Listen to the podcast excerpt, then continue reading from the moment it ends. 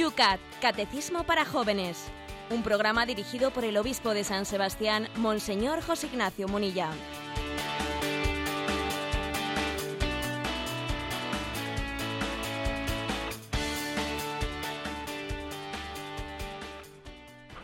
Buenos días, querida familia de Radio María. Un día más en sintonía con todos vosotros, allí donde te encuentres en estos momentos, te acompaña Radio María. Estamos en un día que se nos anunciaba en titulares la vuelta de la tormenta, pero todavía en San Sebastián en estos momentos luce el sol y tenemos 14 grados de temperatura. Por Madrid, Rocío, buenos días, ¿cómo están las cosas? Nos hemos quedado nosotros la lluvia, ha amanecido lloviendo, pero, con promesa de calor tenemos que compartirlo todo, ya lo sabes, pero nosotros de poder prolongar los días preciosos que hemos vivido aquí. Y hablando de lo que hemos vivido, el obispo lo tenemos todavía relamiéndose en este mes del corazón de Jesús, en esta víspera de la solemnidad del corazón de Cristo en un encuentro de Valladolid. Vamos a ver, José Ignacio, buenos días. ¿Qué tal la jornada de ayer? Pues fue una jornada muy intensa y finalmente pues por la tarde por la noche pude compartirla con tantísimos amigos de Valladolid. La verdad es que fue una alegría muy grande encontrarse con la gran familia de Radio María en Valladolid, una familia muy amplia Sabemos que es uno de los lugares en los que Radio María emitió más desde los inicios, desde los comienzos, y allí existe pues una familia de Radio María muy amplia. Me impresionó mucho, pues también encontrarme con mucha audiencia de Radio María de las dos de la madrugada, que muchos me decían, yo escucho las dos de la madrugada, y decía, aquí la gente duerme un poco mal, ¿eh? Pero bueno, también muchos amigos del Yucat, de esta primera hora de la mañana, eh, creo que fue una alegría eh, hacer esos encuentros que te llevan a experimentar eh, pues la familiaridad que se va creando en torno a Radio María. Tenemos que darle gracias a Dios por, pues por observar cómo desde un medio muy humilde, como es este, se van creando vínculos entre nosotros, ¿no? Dios ha, Dios ha querido en su providencia servirse de un vínculo tan humilde y tan sencillo como el de Radio María para hacer iglesia, ¿eh? para hacer iglesia, para hacer familia, para entender que la, eh, que la iglesia no es algo anónimo, no, sino de alguna manera Radio María sirve para ponerle rostro a la iglesia, para ponerle corazón a la iglesia, para ponerle calor, ¿eh? calor de vida. Y bendito sea Dios, ¿no? Que nos permite tener también esta experiencia de iglesia a través de este medio concreto, humilde, sencillo, pero eficaz. Nos alegramos con todo ello y un saludo desde aquí a todos los pucelanos, a todos los que en ese encuentro pudieron disfrutar de esa conferencia. El corazón de Cristo en el catecismo, que procuraremos hacerla, compartirla con todos este próximo domingo en el programa de la voz de los obispos. Sin más, comienza este espacio de radio que una mañana más te acompaña aquí en Radio María. Es el...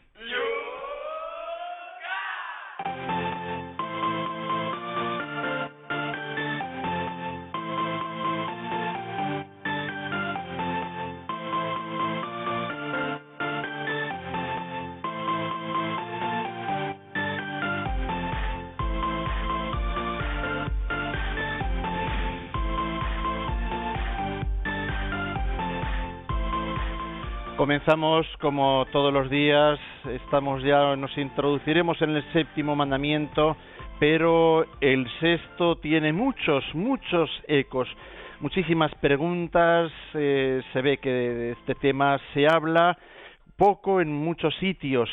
Y bueno, pues el Yucat ha sido un espacio, un lugar donde han llegado muchísimas preguntas. Vamos a compartir las que el tiempo nos lo permita.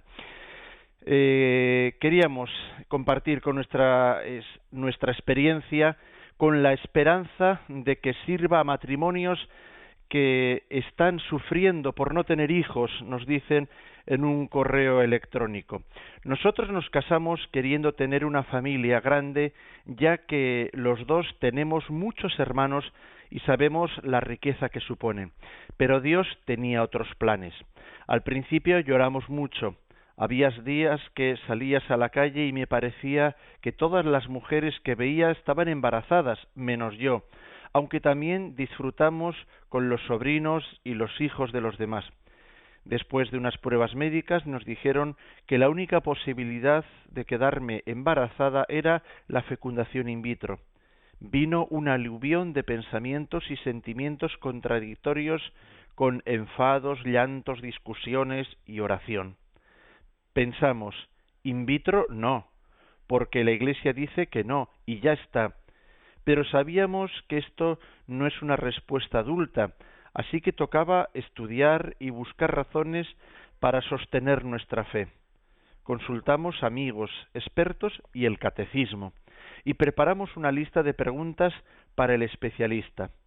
El médico se sorprendió mucho de que preguntáramos tanto antes de meternos en el proceso in vitro, pero se puso a explicar el proceso. Según explicaba la sobreestimulación ovárica, pensé, con mis ovarios no van a hacer eso. Siguió diciendo que los embriones sobrantes se congelan y me imaginé metiendo a mi sobrina Ana en un congelador diciéndole ay los ay lo siento lo siento mucho Anita no te puedo atender ahora quédate allí unos años te quiero cuando llegó a explicar la, el hipotético embarazo y nos dijo que se hace siempre la amniocentesis para ver si el niño venía con problemas, dijimos en voz alta que nos parecía absurdo sufrir tanto para luego acabar matando al bebé. Supongo que el médico nos dio por perdidos y nos fuimos de allí con enorme paz y tras esta lucha nos abandonamos al Señor. Descubrimos el acogimiento y acogimos a dos hermanos que vivían en una residencia y necesitaban una familia donde crecer. Más adelante acogimos a una niña. Ahora somos familia numerosa. No ha sido un camino fácil, pero sí hermoso. Hemos visto que en el plan que Él tiene para nosotros está nuestra paz. Y firman así un, un matrimonio agradecido.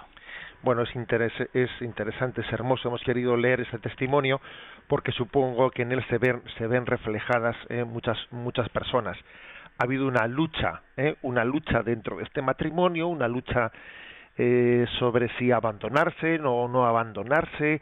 y bueno, pues han tenido, han tenido mm, que pasar por distintos pasos y, comprobar, ¿no? Pues mm, mm, teniendo un conocimiento detallado de todo lo que supone, ¿no? La fecundación in vitro, ir comprobando, pues de una y otra manera, pues la incompatibilidad con su sensibilidad eh, cristiana.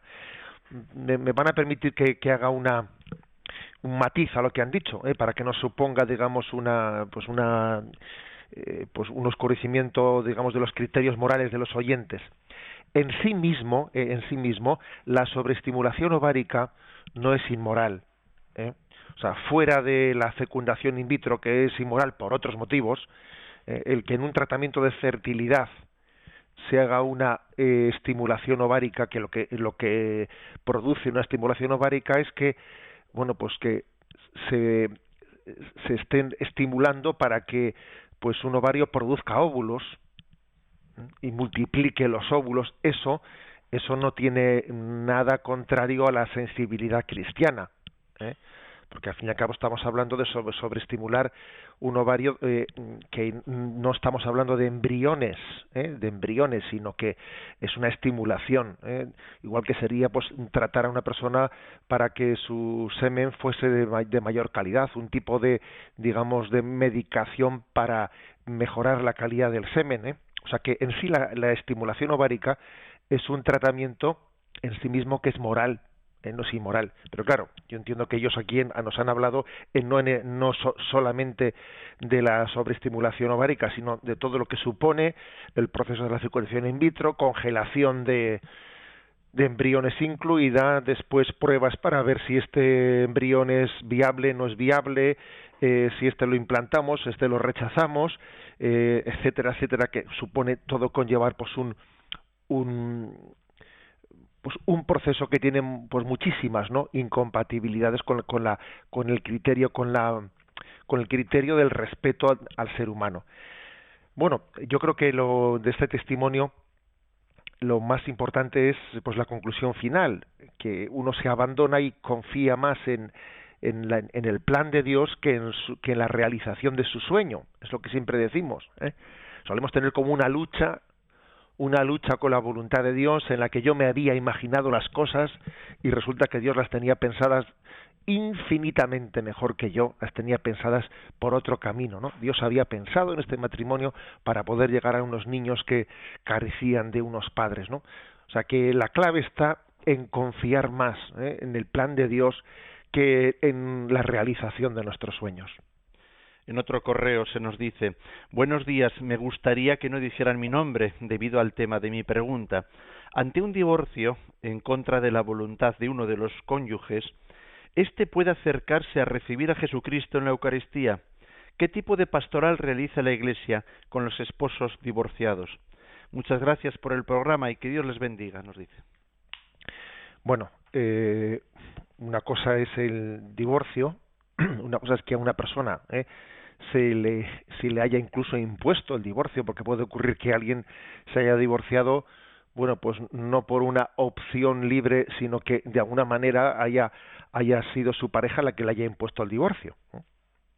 Pero otra cosa distinta es que tras ese divorcio, tras esa ruptura matrimonial, haya venido una relación con otra persona, la cual supone una infidelidad, es decir, lo que impediría eh, lo que nos lo que nos impediría recibir el sacramento de la Eucaristía adecuadamente no es el haber sido eh, objeto de, un divorcio porque porque nuestra pareja nos lo haya impuesto, sino sino el hecho de que mm, esa ruptura haya sido después seguida del inicio de una relación con otra persona, la cual supondría una infidelidad. ¿eh? Pues porque el compromiso matrimonial no, no termina por el hecho de que un juzgado eh, pues haya dictaminado una cosa ¿no? nos hemos unido ante Dios y por lo tanto eh, la sentencia de un, de un tribunal pues no, no tiene la última palabra, la última palabra tiene nuestra, nuestra unión delante, delante de Dios. ¿Qué tipo de pastoral es la que realiza la Iglesia con los, con los esposos divorciados? Pues esto es una pregunta muy interesante, porque la Iglesia está llamada a hacer un acompañamiento especial. Y el hecho de que pues mm, se, se, les diga a los divorciados que están en una situación irregular que no se acerquen al sacramento al sacramento de la Eucaristía eso no quiere decir que se les esté expulsando de la iglesia ni mucho menos. Quiere decir que para acompañarles adecuadamente se, se les empieza por decir, mira, tú tienes que partir de seguir al Señor, ser fiel a su llamada, eh, aceptando, aceptando humildemente, pues tu situación peculiar, ¿no? Reconociendo humildemente que la situación en la que te encuentras, pues, es contradictoria con lo que el Señor dijo en, en los Evangelios, cuando él habló explícitamente en contra del divorcio, etcétera, y de casarse con otra mujer, con otro esposo, Jesús fue muy claro en eso. O sea, tu situación es, es objetivamente hablando, es, contradictoria con lo que Jesús afirmó en los evangelios, pero eso no quiere decir que Jesús te rechace. Eso no quiere decir que, que el Señor no quiera que estés aquí presente, ¿no? Quiere que estés presente y quiere tiene para ti un proceso, tendrá un camino de sanación, ten paciencia para ir conociéndolo, para ir madurándolo, estate cerca del Señor y deja, deja que su luz también vaya, eh, vaya con el tiempo iluminando también tu camino y viendo exactamente pues en qué pasos debes de dar, ¿no? para regularizar tu situación. Esta es una pastoral una pastoral importante, y, que existen algunos movimientos que se han iniciado en la Iglesia, ¿eh? pues para, para acompañar a esas personas en ese tipo de situaciones irregulares.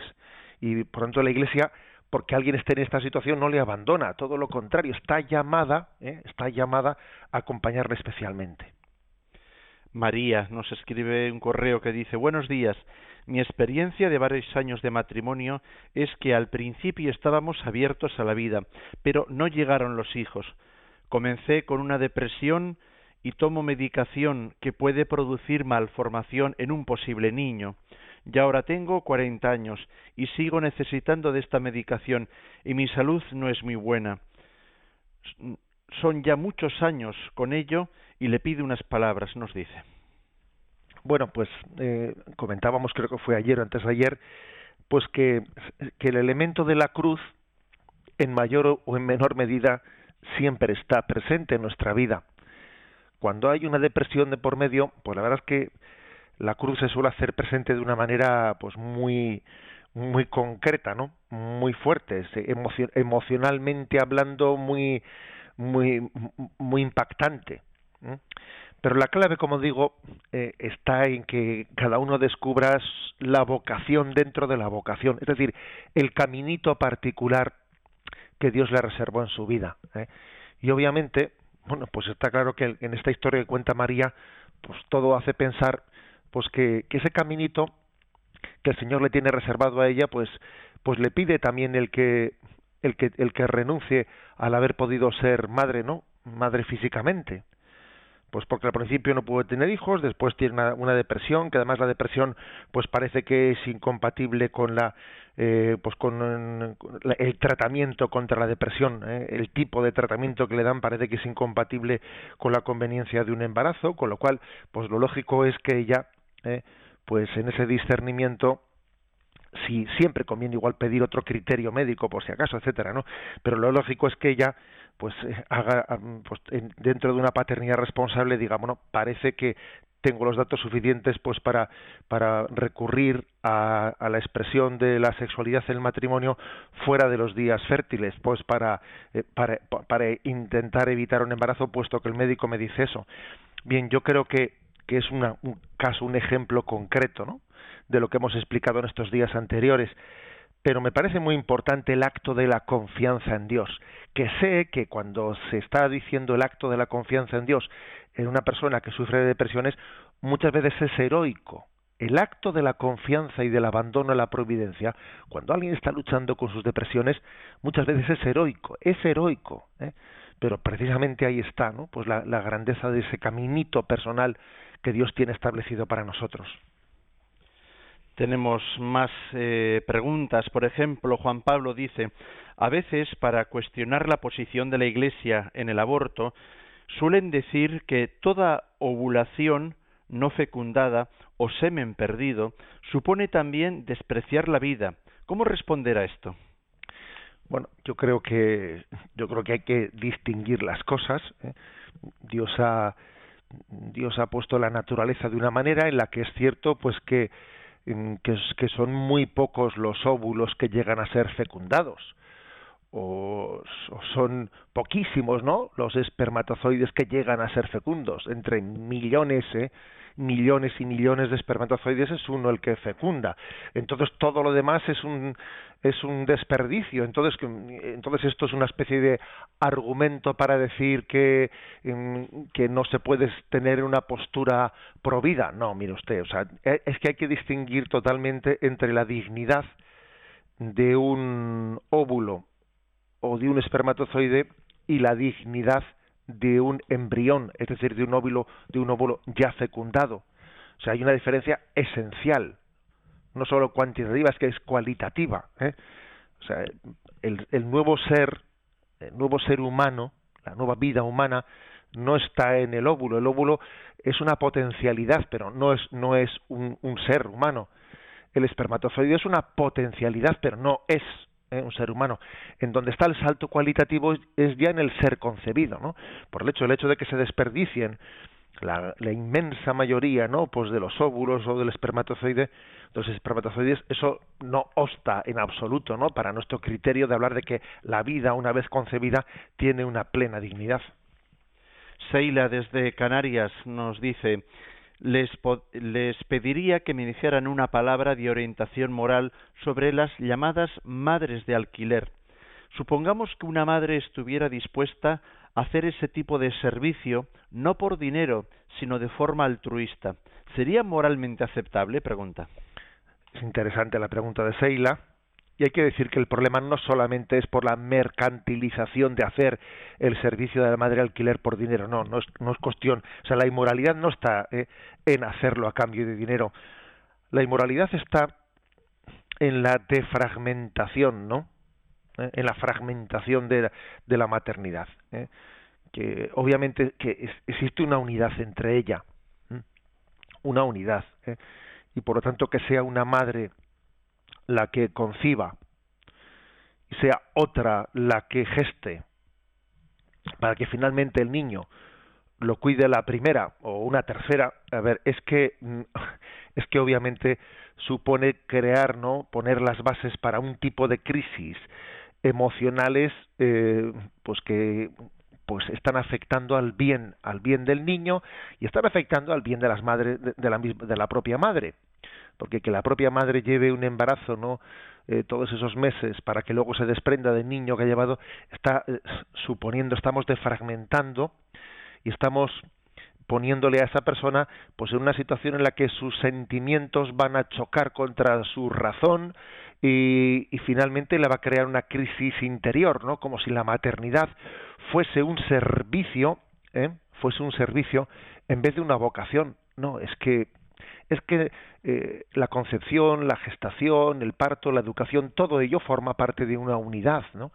Y por eso las llamadas madres de alquiler, el, motivo de la inmoralidad de su, de su recurso o su práctica no está en el hecho de que lo hagan por dinero, de hecho, hay que decir una cosa, que se, sabe de muchísimos casos en los que las naciones en las que está aprobada tal práctica están surgiendo continuamente conflictos de madres que en principio se prestaron a tal cosa, pero luego según el, embarazo va, va, adelante, entran en conflictos, se echan para atrás, habían firmado un contrato, no están dispuestos y existen muchos procesos judiciales que vamos a ver cómo terminan pues fruto que son una expresión práctica de ese conflicto, conflicto interior y conflicto emocional que se provoca por este tipo de prácticas. Terminamos con una pregunta que nos llega desde Madrid, Matías. Mi pregunta es sobre la moralidad del recurso a la sexología para que las relaciones sexuales puedan ser más satisfactorias o plenas, pregunta. Bueno, en sí mismo hablando, la sexología pues es una ciencia eh, positiva, ¿eh? positiva, porque puede ayudar a que todas las dificultades que puedan eh, existir, que algunas eh, pues puede ser de impotencia, de eyaculación precoz, etcétera, de muchos problemas, pues puedan ser superados, ¿no? y sanados. Es verdad que a veces, eh, a veces la sexología está ligada no tanto a la superación de problemas, cuanto a haber hecho haber hecho del sexo en sí mismo eh, en sí mismo pues una especie de de técnica de producción no de, de búsqueda de, de, del orgasmo por el orgasmo ¿eh? vamos a ser claros ¿eh? A veces uno, uno observa de, observa algunas escuelas de sexología que lo que están es mm, planteando no pues una imagen una imagen de, la sexualidad desligada del amor que es como una técnica de producción de, orgasmos multiorgásmica ¿eh? vamos a ver si somos capaces no de, de, de utilizar no de conducir mejor este coche para que hacerle correr más. Bueno en resumen la sexología en sí es una eh, pues es una, una, ciencia absolutamente digna está llamada pues a ayudarnos a superar los problemas pero es verdad que que la experiencia nos dice que existe un riesgo, ¿no? Un riesgo que es de que lo que era un vehículo, eh, lo que era un instrumento de expresión del amor, se convierta en un fin, como una técnica de a ver cómo consigo yo más placer. ¿eh? Y lo que, lo que siendo un medio se convierte en un fin, pues comienza a ser un problema. Bueno, comienza no, o sea, se convierte en un gran problema, ¿no? Por lo tanto, es, es importante que la sexología no se desligue de la concepción global antropológica, porque es que entonces pues ha perdido su razón de ser. La sexología debe estar al servicio eh, de una concepción antropológica en la que la sexualidad y el amor forman tienen una vocación común, ¿no? y no desligada la una de la otra.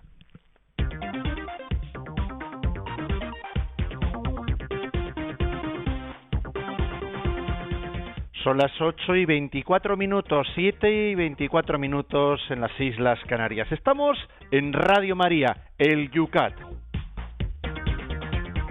Después de, y seguro que traerá ecos el tema del sexto mandamiento, damos un paso adelante. Primer punto del día de hoy.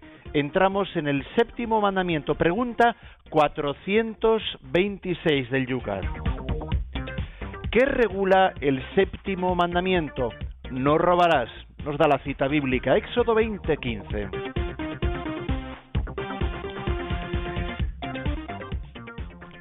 El séptimo mandamiento no solo prohíbe quitarle algo a alguien, sino que exige también la justa administración y el reparto de los bienes de la tierra. Regula las cuestiones de la propiedad privada y del reparto de los rendimientos del trabajo humano. Igualmente se denuncia en este mandamiento el reparto injusto de las materias primas. En principio, el séptimo mandamiento solo prohíbe tomar para sí de modo injusto la propiedad del otro pero recoge también la aspiración humana de organizar el mundo de forma social y justa y de preocuparse de su correcto desarrollo. El séptimo mandamiento nos dice que estamos obligados por la fe a luchar por la protección de la creación y la preservación de sus recursos naturales.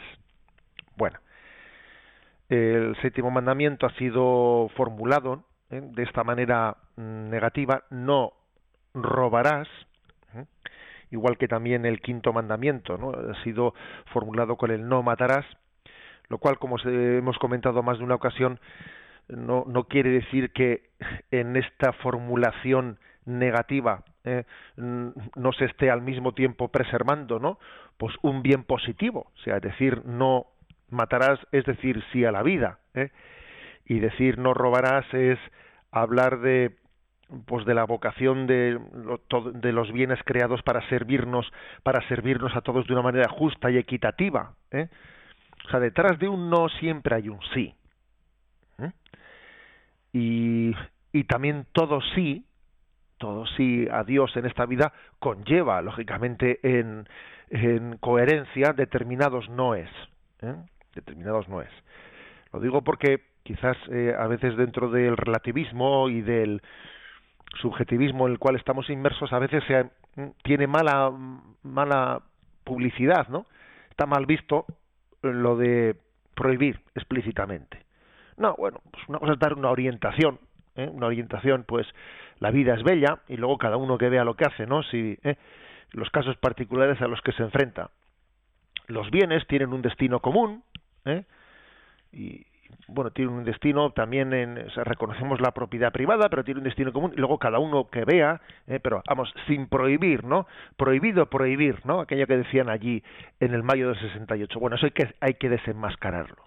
¿eh? Detrás de un, detrás de un sí, si ese sí eh, no es poético, sino, perdón por la palabra poético utilizado así en un sentido irónico, sino si es un sí real, ¿no? Pues obviamente mm, tiene que traducirse en una serie de noes concretos.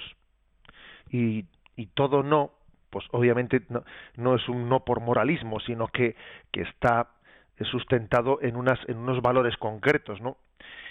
Y ese valor concreto, valor concreto que en el que está sustentado el séptimo mandamiento, no robarás, es que Dios eh, nos ha mm, nos ha dado la creación, la ha puesto en nuestras manos nos ha dado un señorío, o sea, el ser humano tiene un señorío participado del señorío de Dios hasta el punto de que, de que existe, ¿no? Pues el derecho a la, a la propiedad privada, o sea, es decir, somos dueños de una serie de, de, de bienes que son de Dios, pero que Dios los ha puesto en nuestras manos, en las tuyas, en las tuyas, en las tuyas. Entonces, ¿existe el derecho a la propiedad privada? Sí, porque Dios, que es el autor de todos los bienes, nos los ha encomendado. ¿eh? Entonces, en ese habértelos encomendado tienes una propiedad privada. Bien es cierto que cuando decimos nos los ha encomendado, la palabra me ha encomendado sus bienes, también es una especie de sí, derecho a la propiedad privada, pero no absoluto, sino que tiene una vocación común al servicio de la sociedad.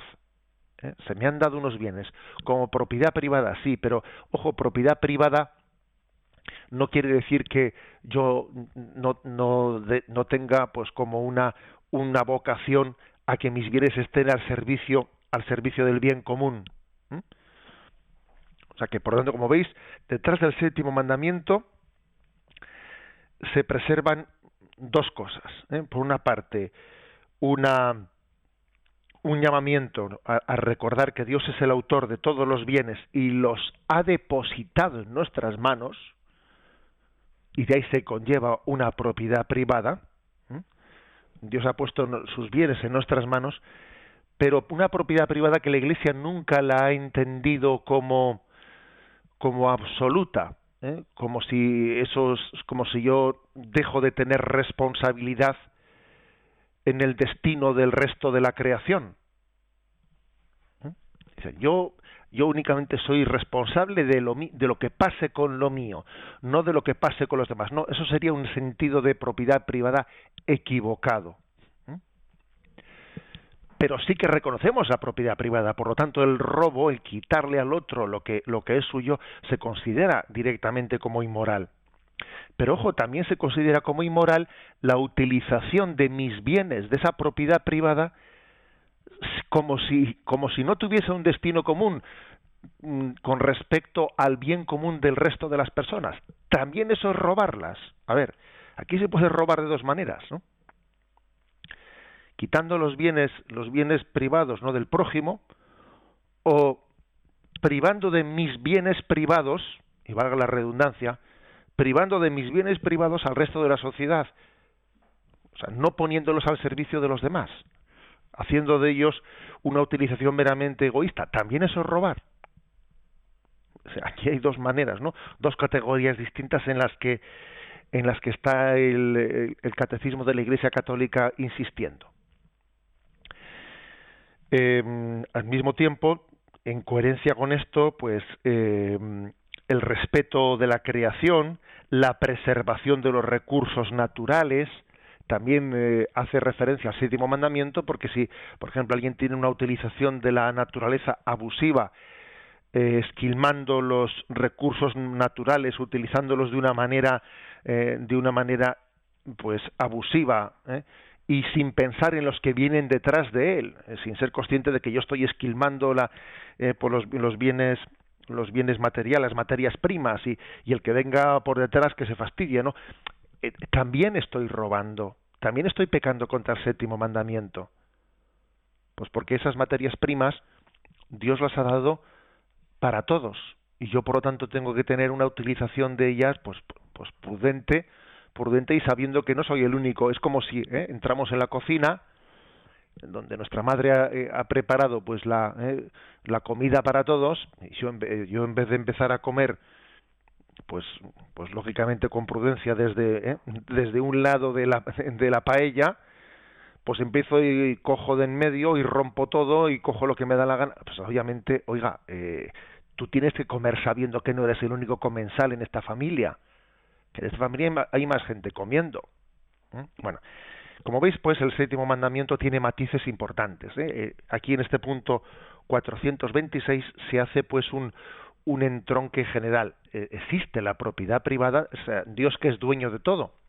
Nos ha dado un señorío que conlleva una propiedad privada, pero esa propiedad privada no quiere decir que mi señorío, eh, mi señorío sea únicamente sobre mis cosas y yo deje de tener mm, un deber, eh, un deber sobre el resto de la creación y sobre el resto de mis hermanos. Mis, mis, mis, mis bienes privados, tienen, siguen teniendo, por el hecho de que sean míos, no dejan de tener ¿eh? pues una vocación, un destino hacia el bien común.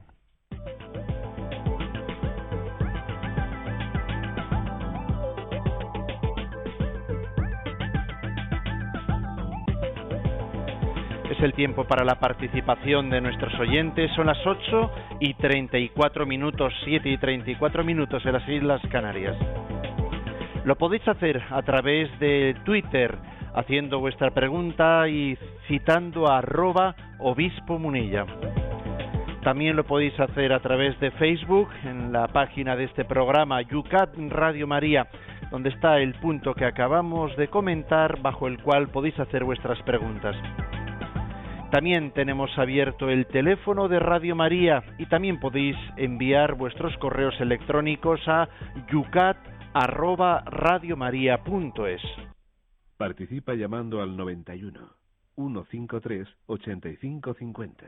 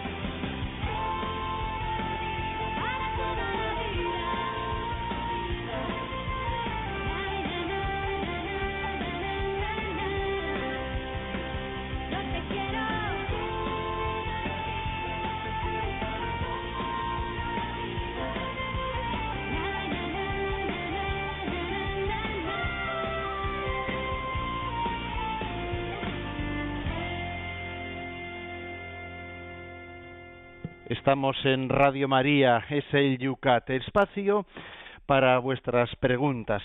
Por ejemplo, José Ignacio, tenemos olvidado aquí a Marian en Twitter, nos pregunta una cosa eh, sobre la paternidad, nos dice, una cosa es la paternidad responsable y otra es utilizar eso para vivir una paternidad confortable. Otra cosa que nos dice la misma Marian, ¿qué pautas daría para ayudar a los matrimonios a discernir cuándo conviene tener otro hijo o esperar para mayor responsabilidad? Bueno, esa distinción, ¿no? Ese término que pues aquí se nos ha ocurrido utilizar, paternidad, es responsable o confortable, supone pues una sinceridad muy grande con uno mismo y supone un discernir ante Dios,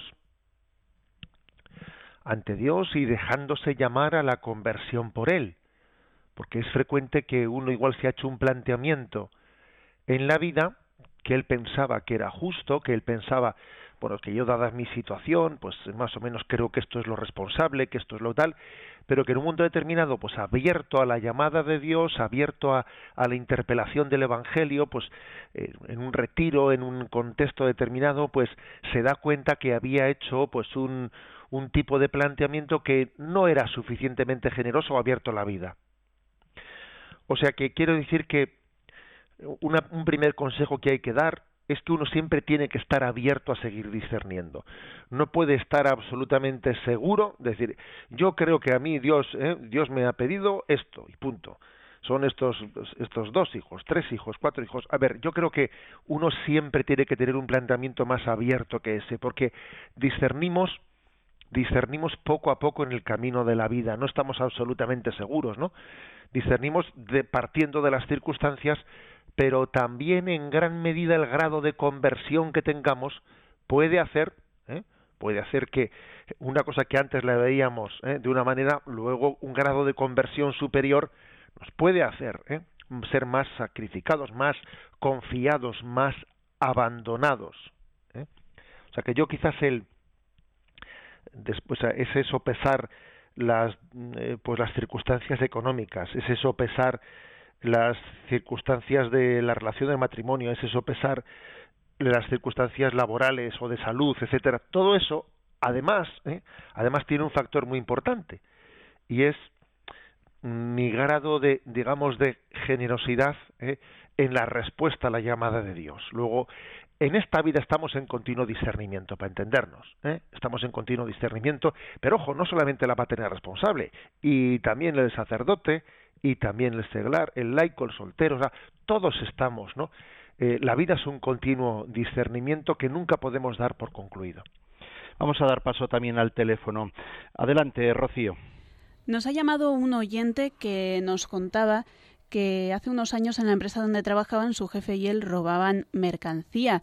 Él nunca se quedó con nada, salvo una ocasión en que le dieron bastante dinero. Su pregunta es si tiene que devolver ese dinero. Pues bueno, se, adelanta esa pregunta, no temas que van a salir ahora, pero la respuesta es sí. La respuesta es sí, tenemos una obligación de restitución del dinero que hemos robado o que nos hemos apropiado indebidamente de él. ¿eh? A veces ocurre, a veces ocurre que pues que la restitución de un dinero es difícil por el hecho de que supondría casi delatarse y no existe una obligación ¿eh? Una obligación de delatarse uno que ha, que ha cometido un robo. No existe esa obligación. Quizás hay que buscar los caminos eh, los caminos para una restitución que puede ser a través de una puede ser a través de una segunda persona de una tercera persona. A veces puede llegar a ser tan complicado que la forma de restitución pues tiene que ser el, entregar ese dinero a unos necesitados eh, o a una institución que benéfica ¿eh? mm, pero obviamente el, eh, el camino a la conversión en, en, lo tocante a los pecados contra el séptimo mandamiento incluye la restitución, ¿eh? la incluye. Eh, exactamente igual que cuando nos arrepentimos de haber lanzado una calumnia, también supone una restitución de la calumnia que, claro, eso de que yo he calumniado a alguien, pero bueno, no restituyo la calumnia que he lanzado, hombre, ese, ese arrepentimiento no es, no es, no es completo, le, le falta, ¿no? Un proceso de sanación del mal producido.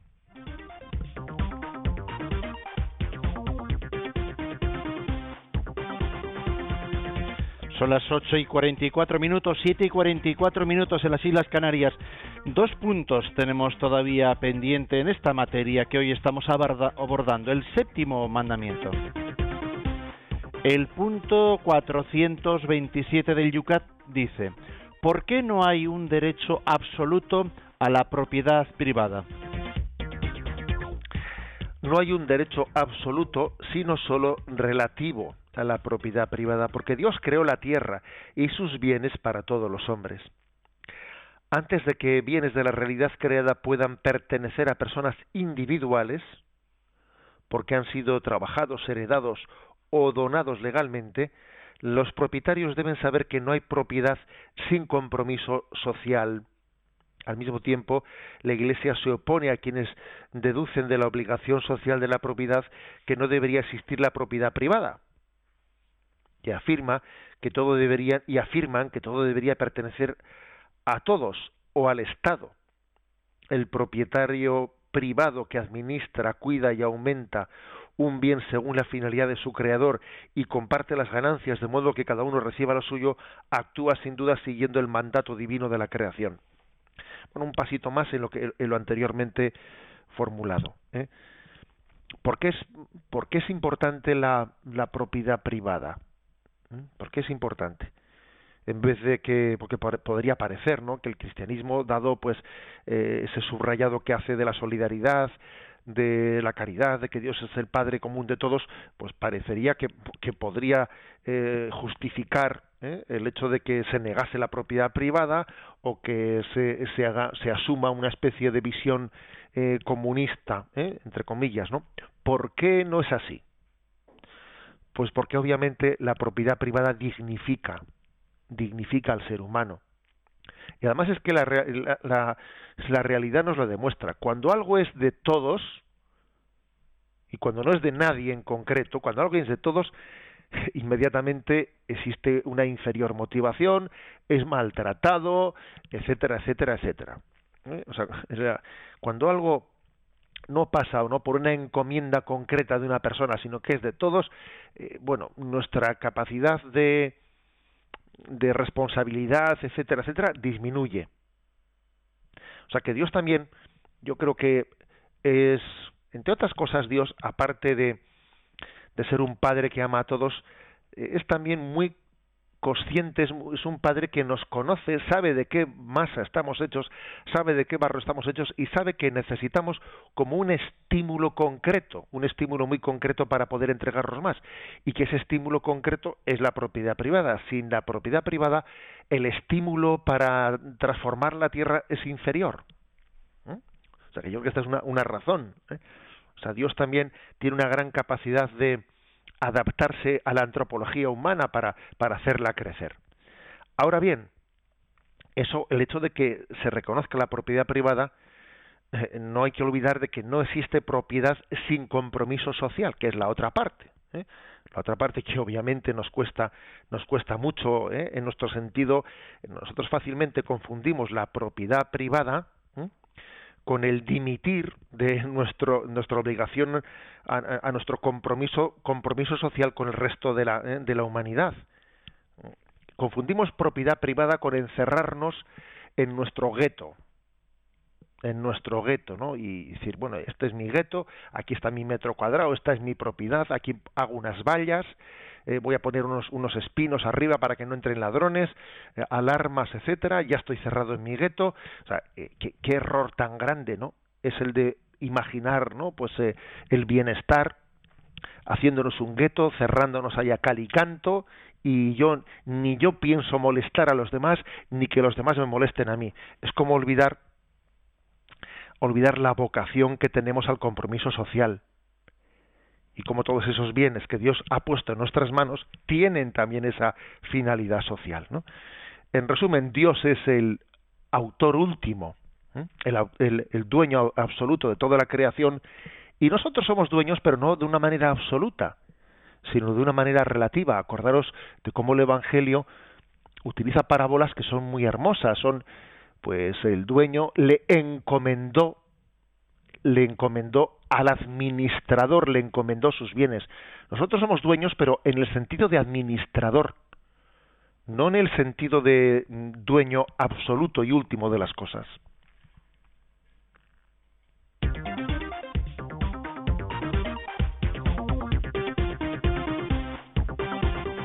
Damos un paso más adelante con la última pregunta del programa de hoy. 428 del Yucat. ¿Qué es el robo y qué incluye el séptimo mandamiento? El robo es la apropiación indebida de un bien ajeno. Apropiarse injustamente del bien ajeno es una, es una falta contra el séptimo mandamiento, aun cuando el hecho no pueda ser denunciado según la ley civil. Lo que es una injusticia ante Dios es una injusticia pero el séptimo mandamiento no es válido únicamente para el robo, sino también para la retención injusta del salario justo, quedarse con objetos encontrados que se puedan devolver, y los engaños en general. El séptimo mandamiento denuncia también las siguientes prácticas. Dar trabajo a empleados en condiciones contrarias a la dignidad humana. No mantener los contratos suscritos, despilfarrar las ganancias sin tomar en consideración la obligación social, elevar o bajar artificialmente los precios, poner en peligro el puesto de trabajo de compañeros que están bajo la tutela de uno, el soborno y la corrupción, inducir a los subordinados a cometer actos ilegales, hacer mal el trabajo o exigir honorarios desproporcionados, derrochar o administrar con descuido las propiedades sociales comunes, falsificar dinero, contabilidades o balances, el fraude fiscal. Vaya lista, ¿eh? vaya lista de cosas. Ayer me decía una persona, me decía, vas a ver, porque claro, estamos ahora con el sexto mandamiento, y el sexto, el sexto mandamiento es muy, muy peliagudo, ¿no? Bueno, cuando entremos ya en el, en el séptimo, bueno, allí ya eh, descansaremos, aquí, aquello ya no es tan complicado, y ya ahí nos sentimos menos, un poco, digamos, menos supervisados, ¿no? Y yo le decía, no, no, te equivocas, no, no, eso no es verdad. El séptimo mandamiento, si nos lo tomamos en serio, es tan exigente como el sexto mandamiento y nuestras faltas contra el séptimo mandamiento no son menores que las faltas contra el sexto mandamiento. Y si contracultural es el sexto mandamiento, pues anda que el séptimo, o sea, es decir, que es que la santidad requiere requiere mm, de nuestra parte pues una libertad plena y ser capaces de romper con lo que es en cada momento los valores dominantes en todas las materias, no solo en materia de sexualidad, sino también en materia de utilización del dinero. Eh, aquí se está hablando de muchas formas sutiles de robar. El séptimo mandamiento, pues con este mundo moderno, eh, pues ha derivado en muchísimas formas nuevas de robo. Algunas de ellas muy complicadas, muy complicadas, ¿eh? pues que suponen una auténtica ingeniería eh, del fraude fiscal. ¿eh? A veces existen pues ingenierías de cómo hago esto para defraudar fiscalmente sin ser pillado.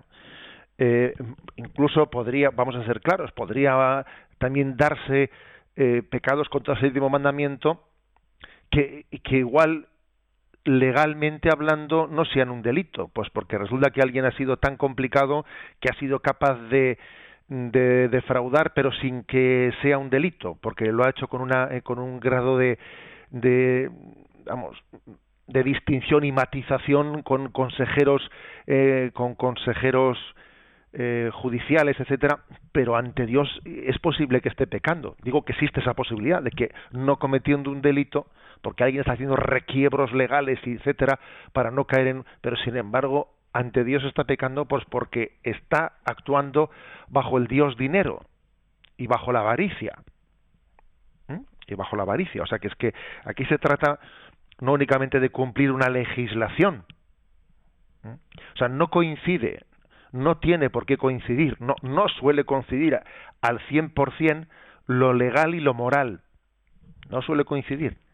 Hasta el punto de que también cabría, también cabría que alguien pues porque está bajo unas leyes que en sí eh, son, eh, son injustas, que están pidiendo pues un, un nivel de asfixia en los impuestos excesivo, pues es posible que alguien de una manera justa, justa, moralmente justa, esté no pagando todos unos impuestos que son le, que legalmente tiene obligación de pagarlos, pero que moralmente hablando está en una situación en la que no tiene la capacidad, o sea, no, no tiene la capacidad de, de, de, de poderlos pagar. ¿eh?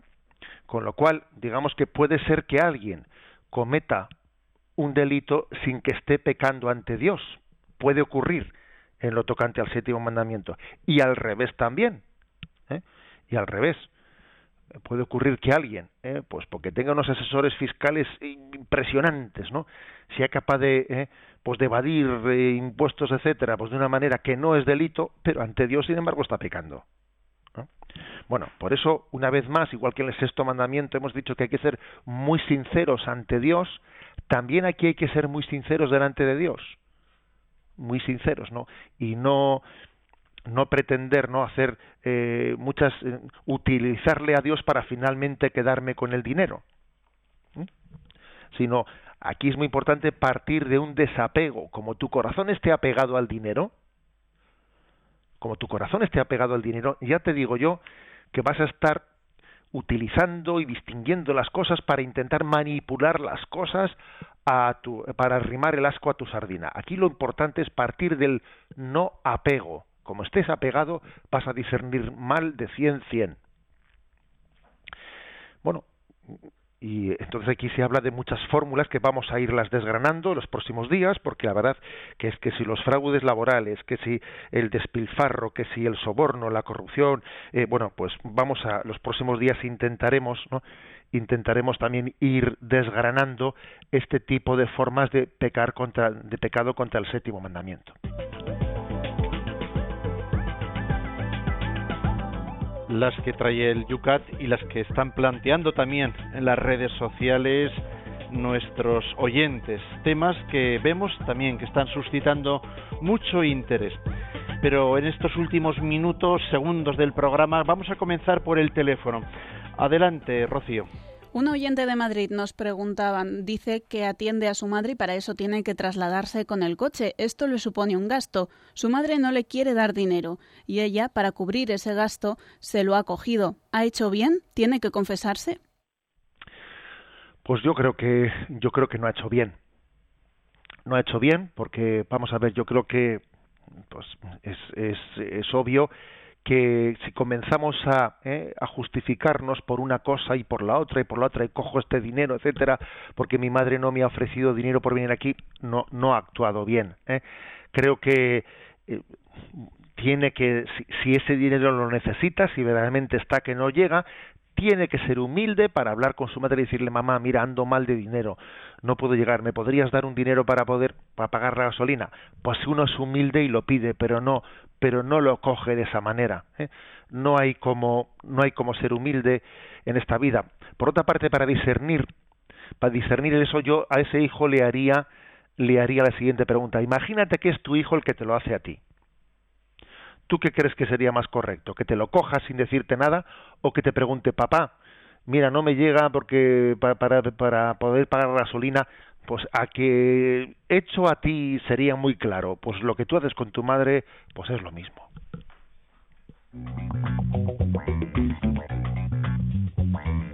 No tenemos tiempo para más, pero sí que mañana arrancaremos fiesta del Sagrado Corazón de Jesús con las preguntas pendientes en el día de hoy. ¿Con qué puntos continuará el programa mañana, José Ignacio? Pasamos adelante, seguimos los siguientes puntos que son, vamos a ver, el punto 429, ¿qué normas regulan la propiedad intelectual? 430, ¿qué se entiende por justicia conmutativa? ¿Mm? 431, ¿se puede emplear trucos en el pago de impuestos? Como veis aquí, en temas candentes. 429, 430, 431. Y recibimos la bendición para concluir el programa. La bendición de Dios Todopoderoso, Padre, Hijo y Espíritu Santo descienda sobre vosotros. Alabado sea Jesucristo.